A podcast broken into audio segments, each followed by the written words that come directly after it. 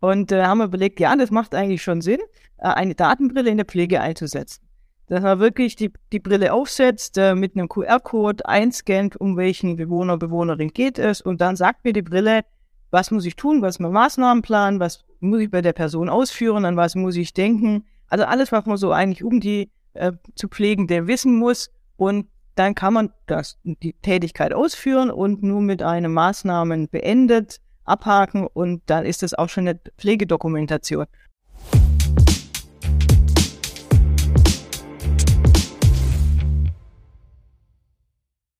Herzlich willkommen bei Pflege Digital, dem Digital-Podcast für die Pflegebranche.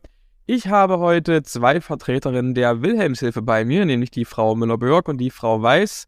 Hallo. Guten Morgen, guten Morgen.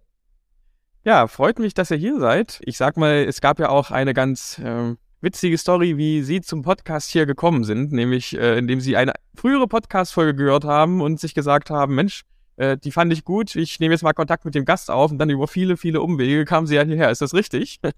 ja, genau, genau. Über Herr Kappler, den Sie im, im Podcast hatten, hatte ich den Kontakt äh, mal hergestellt und so hat sich der Kreis geschlossen, geschlossen dann zum Herr Bruno. Dann haben wir da auch die Mitarbeiter-App angeguckt, das ist ja dann auch nachher noch Thema. Ja, und so hat der Kreis geschlossen und es ist äh, immer lustig, wie sich dann doch wieder was findet oder man denkt, ah, wieder ein Anknüpfungspunkt, sehr spannend. Ja, mich, mich freut das umso mehr, äh, dass äh, der Podcast, den wir jetzt vor knapp einem Jahr gestartet haben, dann auch wirklich dazu führt, dass die Leute sich untereinander austauschen. Ne? Das ist eine super Sache. Naja, ähm, Frau Weiß, wollen Sie vielleicht mal kurz anfangen und danach die Frau Müller-Björk ähm, sich kurz vorzustellen? Also was haben Sie vorher gemacht? Seit wann sind Sie bei der Wilhelmshilfe und was machen Sie jetzt gerade bei der Wilhelmshilfe? Oh ja, sehr gerne. Uh, mein Name ist Regina Weiß. Ich bin seit Juli 2021 bei der Wilhelmshilfe und hier für die Personalentwicklung und Digitalisierung zuständig.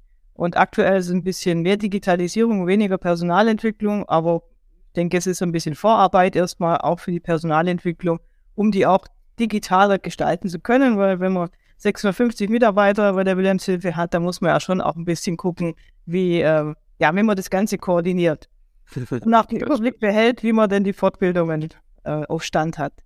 Ja, davor war ich bei drei großen Trägern, auch im sozialen Bereich und auch bei einem Wirtschaftsunternehmen.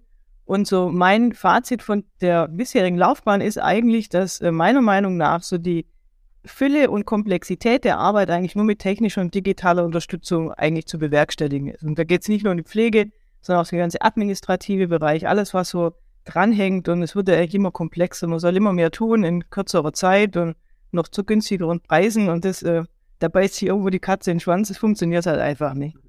Ja, und auch im Hinblick auf den demografischen Wandel und die Entwicklung und auch im Hinblick auf Kombination ähm, mit dem Fachkräftemangel wird das, glaube ich, immer so ein bisschen schwieriger und da brauchen wir, glaube ich, wirklich immer mehr Technik und digitale Unterstützung und nicht, ähm, ja, um die Mitarbeiter wegzurationalisieren, sondern um effizienter zu arbeiten, dass man die Mitarbeiterinnen und Mitarbeiter wirklich entlastet. Und das ist auch unser Ziel. Und äh, ja, und in Zusammenarbeit mit der Frau Müller-Birk und auch Frau, der Frau Ruland, die ja auch mit uns in der AG Digitalisierung ist, sind wir da, glaube ich, auf einem ganz guten Weg. Frau Müller-Birk, seit wann sind Sie denn bei der Wilhelmshilfe und was ist Ihre Aufgabe dort? Ich bin seit sage und schreibe 15 Jahren mittlerweile bei der Wilhelmshilfe. Oh. Komme ursprünglich als Pflegefachkraft aus dem ambulanten Arbeitsgebiet und habe seit 2015 nach einigen äh, Studien, berufsbegleiteten Studien und Qualifizierungen dem Thema Organisationsentwicklung bei der Wilhelmshilfe verschrieben, befasse mich dort eben schwerpunktmäßig mit der Weiterentwicklung der ambulanten Angebote, dem Auf- und Ausbau von assistenzgestützten Wohnformen und der Quartiersanbindung. Im Wesentlichen sind meine Arbeitsschwerpunkte. Ja, da kommen wir auf jeden Fall auch nochmal drauf zu sprechen. Das ist ein spannendes Thema. Ähm, vielleicht nochmal kurz zur Wilhelmshilfe selbst. Ähm, wie groß, also Sie haben ja vorhin schon gesagt, äh, knapp 650 Mitarbeitende. Ähm, was ist denn das Leistungsangebot? Wo sitzen Sie? Können Sie dazu noch kurz was sagen? Wir sitzen im ganzen Landkreis Göppingen ja. verteilt, sage ich mal. Haben eine sehr lange Vereinsgeschichte und uns erst nach dem Zweiten Weltkrieg der Altenhilfe verschrieben. Äh, wir betreiben an sieben Standorten im Landkreis stationäre Pflegeeinrichtungen, also das klassische Pflegeheim. Mhm. An elf Standorten haben wir betreute Wohnanlagen, das klassische Wohnen für Senioren. Wir haben einen ambulanten Pflegedienst, zwei Tagespflegen, eine Zentralküche, ein mhm. Dialogcenter mit angeschlossener eigener Hausnotrufzentrale. Genau, dann erproben wir an einem Standort im Moment eine neue Wohnform mit Assistenzsystemen. Das ist eine kleine Einheit, die etwas abweicht vom Konzept wie die klassischen betreuten Wohnformen. Mhm. Können wir darauf gleich mal eingehen? Also mich würde ja spannend interessieren, was Sie in der AG Digitalisierung so machen. Ich höre schon raus, dass das Thema Ambient Assisted Living da einen ziemlich großen äh, äh, Faktor spielt, zum Beispiel auch in, in dieser von Ihnen gerade angesprochenen Wurmform. Also ähm, wie sieht dieses, dieses Projekt gerade aus? Ähm, was, worum geht's da? Was sind auch vielleicht Ihre Erkenntnisse daraus? Also wir hatten die gute Gelegenheit und Chance, äh, einen Altbaukern zu sanieren und haben damals beschlossen, diese acht Apartments werden modern ausgestattet. Das heißt mit Bewegungssensoren, mit einem Tablet, mit diversen, äh, mit Türkontakten. Also es gibt den Aspekt, sage ich mal, Sicherheit, der eine zentrale Rolle spielt, wenn wir möchten, dass Menschen möglichst lange in einer sicheren und ihrer eigenen Lebenswelt bleiben können, brauchen wir Sicherheit, auch für Angehörige, die nicht mehr in der Nähe sind und jeden Tag vorbeischauen. Ähm, da gibt es also den klassischen Hilferuf, den Hausnotruf, äh, eine Türkamera, Sturzerkennung, Immobilitäts- und Inaktivitätserkennung. Dann hat natürlich dieses Tablet, das dazugehört zu dieser Ausstattung, auch Kommunikationsaspekte äh, inkludiert. Also man kann ganz normal E-Mails schreiben, kann äh, Kontakte einpflegen, kann Videotelefonie mit Nachbarn oder Angehörigen oder Zugehörigen, sag ich mal, pflegen. Und natürlich den klassischen Baustein Multimedia, also Radio, Internet, Zitate, Spiele, alles, was auch so die Aktivitätspotenziale der Seniorinnen äh, erhält und fördert. Genau, das ist so dieses, dieses verbaut, die verbaute Technik. Und ja, sagen wir es mal so, ein Drittel wird sie herzlich gerne, ein Drittel eher zurückhalten, ein Drittel verfließt sie auch Ja, das kenne ich, kenn ich irgendwo, ja. Sie habe ich trägerspezifisch auch in der Wildheimshilfe, sondern ähm, wenn man sich umhört bei Kollegen, ist es, äh, verhält sich das dort ähnlich. Ich denke, die Generationen, die der Technik so aufgeschlossen sind, dass sie es herzlich gern benutzen, die zieht erst noch ein in unsere Einrichtungen. Und was würden Sie daraus schließen? Also, ähm, Sie hatten ja jetzt das Pilotprojekt mit ähm, der Technik verbaut. Würden Sie sagen, das ist so schon in der Masse anwendbar oder würden Sie sagen, es, es braucht eigentlich dann in der Praxis, wenn man das auf, auf die Masse übertragen möchte, ein anderes Konzept?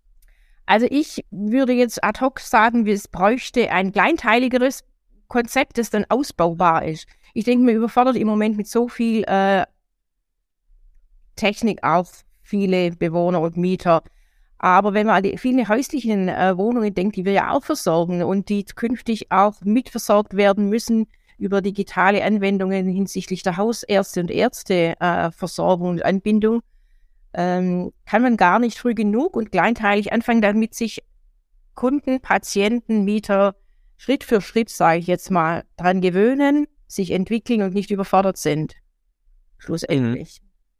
Okay, also das heißt, ähm, ein, ein, ein gutes Konzept wäre ein modulares Konzept in dem Bereich AL, dass man sagt, okay, je nach ja, vielleicht auch ähm, Krankheitsbild, je nach äh, Technikaffinität und Interessen kann man eben verschiedene Module hinzubuchen oder eben äh, deaktivieren. Also der eine findet zum Beispiel gut, wenn er das extra Mühe Sicherheit hat durch eine äh, Sturzerkennung, die vielleicht kameraversiert ist oder wie auch immer.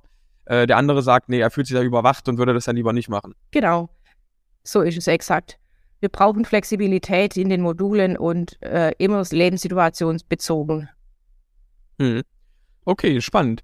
Ähm, Frau Weiß, ähm, Sie hatten ja mit dem äh, Herrn Kappler Kontakt. Der Herr Kappler hatte damals insbesondere auch über das Thema Infrastruktur und über das Thema ähm, äh, Microsoft ähm, Office 365 gesprochen.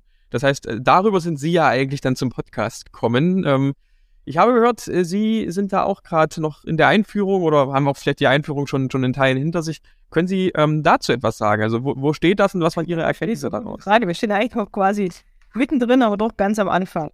Ähm, ja, durch den Herr Kappler sind wir eigentlich dann auf MS365 nochmal gestoßen. Wir hatten das schon mal diskutiert, ob wir MS365 bei uns einführen wollen. Ähm, der leidige Datenschutz, ich glaube, das ist äh, jedem bekannt, haben wir auch ein bisschen das Problem da als äh, diakonischer diakonische Einrichtung, also wir sind im diakonischen Verbund, haben wir natürlich auch noch die evangelischen Datenschutz mit drin. Das ist auch immer noch so ein bisschen, ja, noch ein kleiner Stein, der noch im Weg liegt. Aber äh, da haben wir uns doch entschieden, dass wir auf MS365 gehen. Zum einen der Trend in die Cloud ist ja nicht nur bei Microsoft 365 zu sehen, bei allen Software-Systemen wird das, denke ich, über kurz oder lang kommen und haben dann überlegt, was macht denn Sinn? Sollen wir jetzt nochmal einen Exchange-Server aufsetzen, weil wir noch keinen haben? Wir haben bisher nicht, gar nicht mit Microsoft gearbeitet, außer mit den Office-Programmen. Und nach äh, ja, etwas längere Diskussion haben wir uns dann entschieden, ja, wir nehmen das Geld doch in die Hand und gehen auf den Weg äh, und führen jetzt MS365 ein. Wir werden auch unterstützt von Bürokai sehen, hier in Heidenheim, äh, als Strategieberatung. Da sind wir sehr froh, weil ich glaube, dass das ohne eine Strategieberatung oder jemand externes, der da wirklich Erfahrung hat, nicht machbar ist. Ähm, wir haben auch mhm. schnell gemerkt, dass das ein großes Hindernis ist. Ähm, am Anfang haben wir gedacht, ja, das ist eine Software-Einführung, aber es ist ja keine Software, die wir einführen, sondern es ist wirklich ein Organisationsentwicklungsprozess. Also man arbeitet anders, man muss anders denken, man hat andere Kommunikationswege. Die Strategietage, wir haben auch gedacht, wir machen ein paar Strategietage und ein bisschen Training und dann läuft das schon und dann sind wir relativ schnell äh, von unserem Berater, von Herrn Lechner, abgeholt worden mit dem Kommentar, ja, das können wir schon so machen, aber das wird nicht viel bringen. Wir müssen äh, Spielregeln festlegen, wir müssen genau drüber sprechen, wie wollen Sie arbeiten.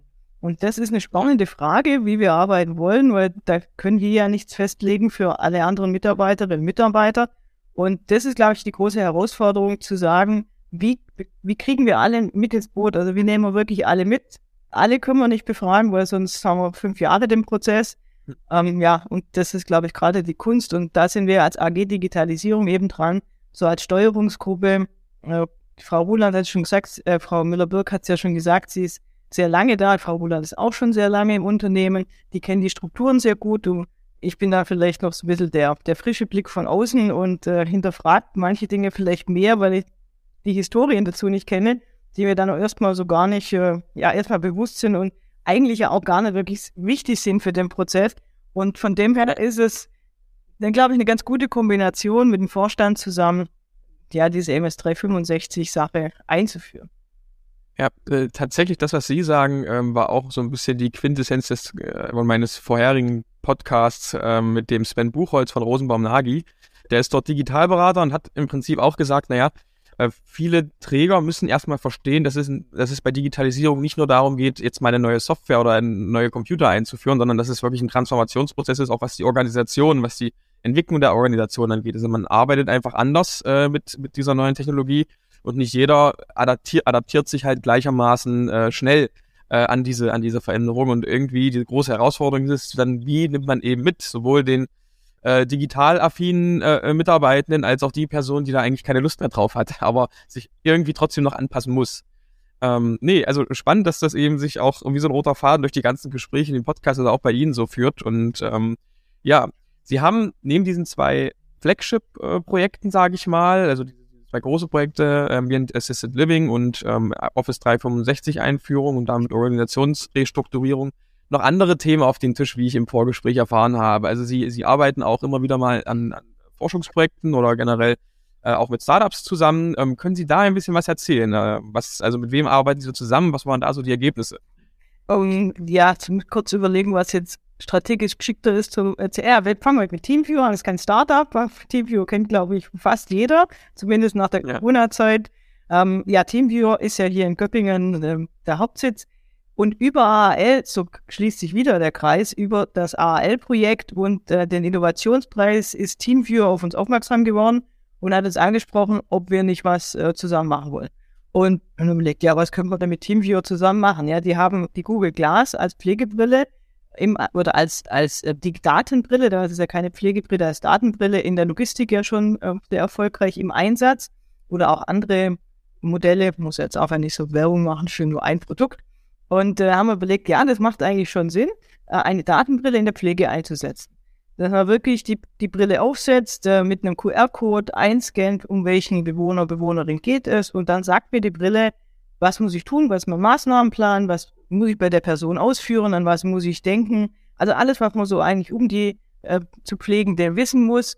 Und dann kann man das, die Tätigkeit ausführen und nur mit einem Maßnahmen beendet abhaken und dann ist das auch schon eine Pflegedokumentation. Und das ist ja das, das große Problem eigentlich der Pflege, dass wir, das, das Hauptgeschäft ist zu pflegen, sich um die Menschen zu kümmern, die bei uns äh, wohnen und leben, aber man hat nicht so wirklich viel Zeit dafür, weil man so viel drumherum machen muss. Dokumentation, Ablage, äh, Nachweis. Und da denke ich, ist äh, digitale Unterstützung wirklich super und haben dann ein Pilotprojekt mit Teamviewer gemacht. Ähm, begonnen hat es dann so im September 21 bis äh, Juli 2022. Also da sieht man auch, dass es immer schon recht lange Prozesse sind für wirklich ein kleines Pilotprojekt. Wir haben eine Woche das aktiv getestet, aber ohne Anbindung an unsere Pflegesoftware, weil das einfach auch zu aufwendig war und haben gesagt, nein, wir probieren das jetzt einfach mal, ob die Akzeptanz überhaupt da ist, ob der Bewohner, die Bewohnerin das annimmt. Wie ist es, wenn man als Pflegekraft äh, mit einer Brille rumläuft, so einer kleinen, mit einem Display, wo man wirklich mal was sehen kann? Ist das eine Distanz? Kann, können die Kunden auch mit, die zu Angehörige, die in der Einrichtung sind? Also, was ist denn so die Reaktion darauf? Und die war sehr positiv, eigentlich auf allen Seiten. Und da haben wir uns jetzt entschieden, dass wir ähm, da weitermachen wollen. Und jetzt sind wir gerade dran, aktuell zu schauen, ob wir Gelder für ein Forschungsprojekt bekommen. Sind wir im Ministerium gerade im Gespräch und jetzt schauen wir mal, ob wir das umsetzen können. Das wäre natürlich schon sehr spannend. Vor allem mit Anbindung wirklich an die Pflegesoftware, dass man die Schnittstelle nutzt und dass es dann gleich in der Pflegesoftware ist. Und ich denke, dass das wirklich ein, ein, ein Trend ist oder eine Möglichkeit, die Pflege zu entlasten.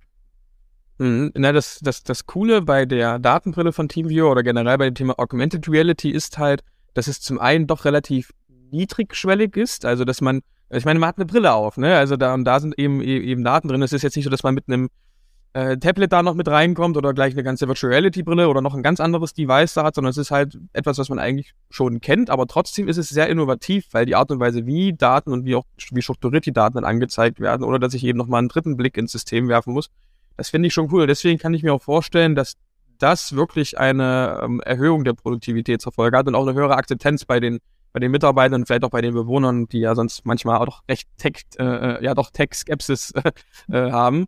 Also von daher spannend, dass sie, dass sie das auch so beobachten konnten. Ja, und als ergänze vielleicht noch da dazu, ähm, auch im Hinblick auf Telematikinfrastruktur, also Anbindung an diese Telematikinfrastruktur, ähm, die Kommunikation mit dem Arzt ist natürlich, wäre über so eine Brille, wo man wirklich auch ein Live-Bild hat, also ein Video, der Zugriff natürlich viel effizienter und auch viel mehr Sicherheit für die Pflegekraft. Also gerade auch im Nachtdienst, wenn man alleine dort ist, ähm, ja, dann hat man natürlich mehr Sicherheit, wenn ich sage, oh, ich rufe mal kurz jemand an also, oder ich habe noch jemanden im Backarm und sage, ich bin mir jetzt nicht so ganz sicher, was soll ich denn tun? Also, dass man da einfach auch eine Unterstützung gibt, vor allem jetzt im Hinblick wieder auf Fachkräftemangel, wenn man dann in Bereichen tätig ist, wo man die vielleicht die Bewohnerinnen und Bewohner nicht so gut kennt. Da hat man auch so ein mhm. Unsicherheitsgefühl und glaube, das ist auch der Grund, warum viele Fachkräfte sagen, ich will nicht auf einer anderen Station arbeiten, weil da bin ich mir nicht sicher. Und wenn man, wenn eine Technik die Sicherheit geben kann, wird das, glaube ich, für alle Beteiligten ein bisschen einfacher. Und das Ziel sollte ja sein, dass die Pflegequalität gleich hoch bleibt oder eventuell noch verbessert wird. Da sehe ich eine Technik wie die Datenbrille eigentlich als gutes Tool. Ja, nun haben Sie ja gesagt, TeamView ist kein Startup mehr, da haben Sie ganz recht, das ist mittlerweile ein börsennotierter Konzern. Ähm, aber Sie arbeiten auch mit Startups zusammen, habe ich so mitbekommen. Ist ja so richtig? Genau, mit Voice arbeiten wir zusammen. Seit Mai 2022 nutzen wir Voice in der ambulanten Pflege für die mobile Datenerfassung. Da machen wir die äh, Sprachdokumentation nur mit Voice und das funktioniert wirklich super. Also bin total begeistert von, von der Arbeit, was die beiden Jungs da äh, abgeliefert haben und auch sehr sympathisches Team und auch die Zusammenarbeit ist wirklich gut. Und es macht einfach auch Spaß, mit so einem Startup was zu entwickeln. Klar, es läuft nicht alles rund, läuft aber auch bei großen Unternehmen nicht alles rund, aber da ist noch so mehr die Bereitschaft da, sich zusammen zu entwickeln. Und äh, das macht mhm. wirklich Spaß und auch die Mitarbeiterinnen und Mitarbeiter vor Ort in der ambulanten Pflege finden super und die sind ja sehr begeistert, weil man mit der Sprachdokumentation von Voice äh, basierend ja auf einer künstlichen Intelligenz, was auch das Sprachmodell ja lernt von der, der Nutzerin oder dem Nutzer und die immer besser wird die Sprachdokumentation. Und die, die machen wirklich mittlerweile nur noch alles am Handy. Die haben ihr, ihr, ihr Smartphone, mit dem fahren sie raus, damit kommunizieren sie, damit sprechen sie alles ein, da füllen sie die komplette SIS aus. Also das ist echt super. Und da haben wir jetzt natürlich durch diesen ersten Schritt, äh, haben wir jetzt viele Folgeschritte zu tun. Jetzt haben wir gerade einen Folgeprozess, weil ja aktuell die Dokumentation noch nicht digital ist. Ähm, das ist wieder ein Problem, dass die ganzen Teilnehmer an diesem Prozess auch nicht digital sind und aktuell noch nicht ganz so digital sein wollen. Also da versuchen wir gerade den Pflegebericht zu digitalisieren, was technisch ja super einfach wäre. Und ich denke, dass die zukünftigen Angehörigen das, glaube ich, auch sehr positiv sehen würden. Also wenn ich von mir ausgehe und meine Mutter wäre Pflegefall und ich müß, könnte dann auf meinem Smartphone schon gucken, wo, wie ist denn da der Stand, selbst wenn ich gar nicht vor Ort bin. Ich fände das super, weil dann kann ich direkt sagen, Moment, das, da läuft irgendwas schräg oder da muss ich vielleicht mal noch eine Information äh, dazu geben. Da haben wir aber gerade so ein bisschen die Problematik, dass wir auch die Ärzte hier mit reinbringen müssen. Und bekanntermaßen sind die bei der Telematik auch nicht ganz so begeistert. Und äh, ja, da hoffen wir, dass wir jetzt auch Ärzte wirklich überzeugen, mit uns das auch zu testen und ja. einfach mal auszuprobieren. Es gibt ja dann äh, genügend unter Unterstützungsmöglichkeiten oder digitale Tools auch von Connex ähm, Assist, wollen wir jetzt mal ausprobieren, aber da braucht man halt auch das Gegenüber, ähm, ja, die mitarbeiten, die das auch nutzen und auch befüllen, weil alleine kriegen wir das nicht hin. Da bin ich mal gespannt. Ähm, parallel dazu haben wir gerade ein kleines Projekt am Laufen mit dem Apothekenportal, also auch wirklich alles über ähm, die Software laufen zu lassen, den Medikationsplan, dass der, die Apotheke das updatet und wir also immer einen aktuellen Medikationsplan haben. Da sind wir ganz froh, dass wir da den Herr Welde mit im Boot haben äh, von der Bless You, Bless you Apotheke, die, der uns auch mit unterstützt, der auch sehr interessiert ist an solchen Prozessen und digitalen Tools. Und ich denke, so müssen wir jeden kleinen Schritt gehen und irgendwann sind wir da, wo wir sein wollen. Auch wenn wir mhm. auf dem Everest stehen, aber wir werden irgendwann ankommen. Nee, also ähm, über die Kollegen von Voice hört man tatsächlich, egal mit wem man spricht, nur gut ist. Also das ist äh, auch mal äh, schön von Ihnen zu hören. Die muss ich auf jeden Fall noch in den Podcast einladen. Das äh, wäre auch eine Folge wert, glaube ich. Ja, unbedingt. Und ja, was die, was die ja. Angeht und, und die Telematik, ähm, ja, das stimmt. Einige wehren sich dagegen, wobei ich gerade das Gefühl habe, dass gerade jetzt auch äh, jüngere Praxen da wesentlich mehr ähm, Wert drauf legen. Und ich kenne auch zum Beispiel, äh, das sind ja bei uns in der Nähe, in, in Schönebeck, also ich komme ja hier aus Dessau und Sachsen-Anhalt und äh, ja, die Praxis des äh, Dr. John, die, die nutzen das auch schon ganz, ganz intensiv tatsächlich. Und die haben gesagt, das hat eigentlich deren ganzen Praxisalltag eigentlich mit umgekrempelt und, und da einiges äh, umgeworfen, ja. Aber gut, haben vielleicht nicht alle Lust drauf, muss man auch wissen. ja, vielleicht ist mit allen digitalen Tools, man muss ja erstmal den Vorteil sehen. Und das ist ja, ja. zum einen muss man jetzt nicht nur die ganzen Teilnehmer eines Prozesses überzeugen und vor allem auch die Mitarbeiter, dass die auch merken, okay, das braucht zwar viel Aufwand, um mich da einzuarbeiten. Also das geht mir auch so, wenn ich was neu will, gerade Microsoft 365, wie komplex es ist, wo ich denke, Gott, man, was soll ich denn das machen? Wie viel Zeit man dafür braucht? Aber wenn man sieht, für was man es tut oder wenn man weiß, warum man es tut und den Sinn sieht, ich glaube, dann kann man zu fast jeden überzeugen und äh, ja, eben nicht überzeugen, sondern argumentativ ihm erläutern, warum das wirklich Sinn macht. Und dann kann man, glaube ich, gut miteinander arbeiten und auch wirklich Dinge umsetzen, die allen was bringt. Mhm. Großes, großes Thema bei dem ganzen Thema Digitalisierung, Infrastruktur ist ja ähm, die Refinanzierbarkeit. Also wie schaffe ich es, ähm, diese Sachen denn zu bezahlen? Ähm, das Hand, handhabt jeder Träger ein bisschen anders. Manche sagen, hey, äh, wir lassen das erstmal so ein bisschen links liegen und wandeln das schiefwürdig. Andere sagen, nee, wir müssen investieren, damit ja was vorwärts geht. Ähm, haben Sie da einen Einblick? Weil ich kann mir vorstellen, so eine Datenbrille zum Beispiel, äh, wenn man die, ich sag mal, dann äh, ausrollen würde in der ganzen Organisation, das würde Geld kosten. Ähm, das ganze Thema Voice, ich meine, die Kollegen müssen auch Geld verdienen. Microsoft 365 kostet auch Geld und äh, Ambient Assisted Living kostet sowieso ziemlich viel Geld. also gibt es da heute schon sinnvolle Refinanzierungsmöglichkeiten oder sagen Sie, da muss ich noch was tun? Also da muss ich noch ganz, ganz viel tun. Also es fängt ja schon an, dass bei der Pflegesatzverhandlung es überhaupt gar keinen Verhandlungsspielraum für solche Technik gibt. Eine Thema, da wird ganz viel nicht verhandelt, auch vom administrativen Bereich, Verwaltung, da ist ja, glaube ich, der Personalschlüssel für die Verwaltung seit 25, 30 Jahren immer noch gleich.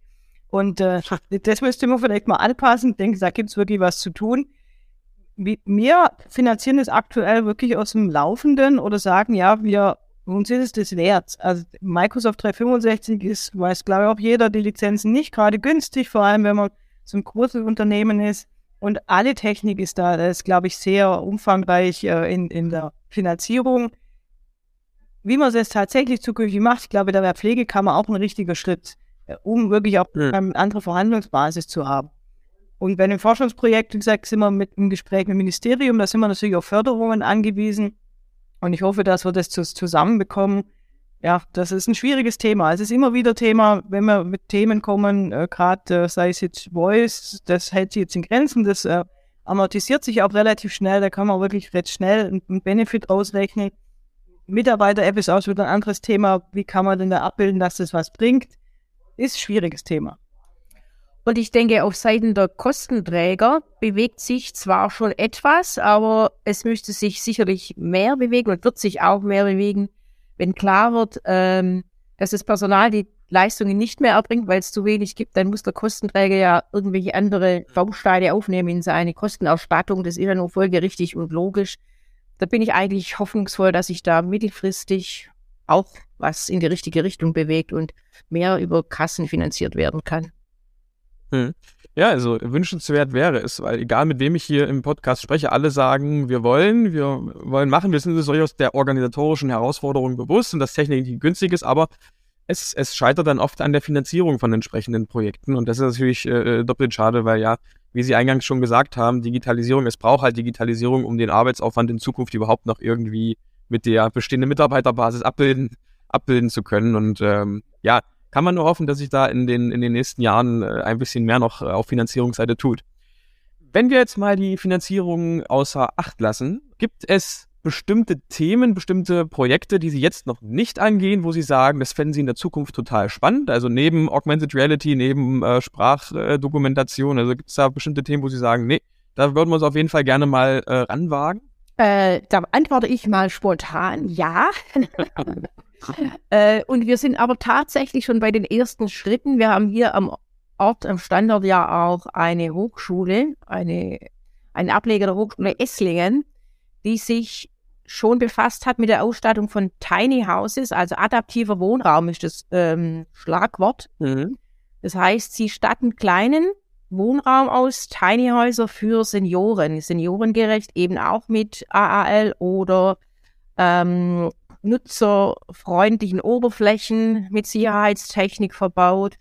Und da würden wir gern uns ranwagen, gemeinsam mit der Hochschule. Da haben wir auch schon erste Kontakte geknüpft, weil schon mal aus der äh, Perspektive eines Anbieters von Seniorenwohnen, der ähm, auch renovieren will und modernisieren will, ähm, könnten wir uns da gut Kooperationen vorstellen. Und ich fände es eigentlich charmant, wenn ich mir vorstelle, meine Söhne leben in Hamburg und Mailand und ich kann mit meinem Tiny House da immer mal im Garten äh, quartalsweise unterkommen und es fällt sonst keinem zur Last und es gibt die Ausrede nicht, unsere Wohnung ist zu klein. ähm, ja, also das ist ein Thema, das mich sehr interessiert und wo wir bestimmt äh, weitergehen werden. Mhm. Attraktiver Wohnraum. Okay. Dann ähm, auf jeden Fall schon mal vielen lieben Dank für den Einblick, ähm, auch für den äh, spontanen Einblick jetzt zum Schluss mit den Tiny Houses und dem Wohnraum. Ich habe von meiner Seite aus gar keine Fragen mehr. Vielen lieben Dank, dass äh, Sie beiden hier im Podcast waren, dass Sie sich die Zeit genommen haben und ich würde sagen, man sieht sich. Ja, vielen Dank auch. Uns hat uns sehr gefreut, dass wir hier teilnehmen könnten und ja, sind gespannt, wie es sich dann anhört. Wir hören uns auf jeden Fall.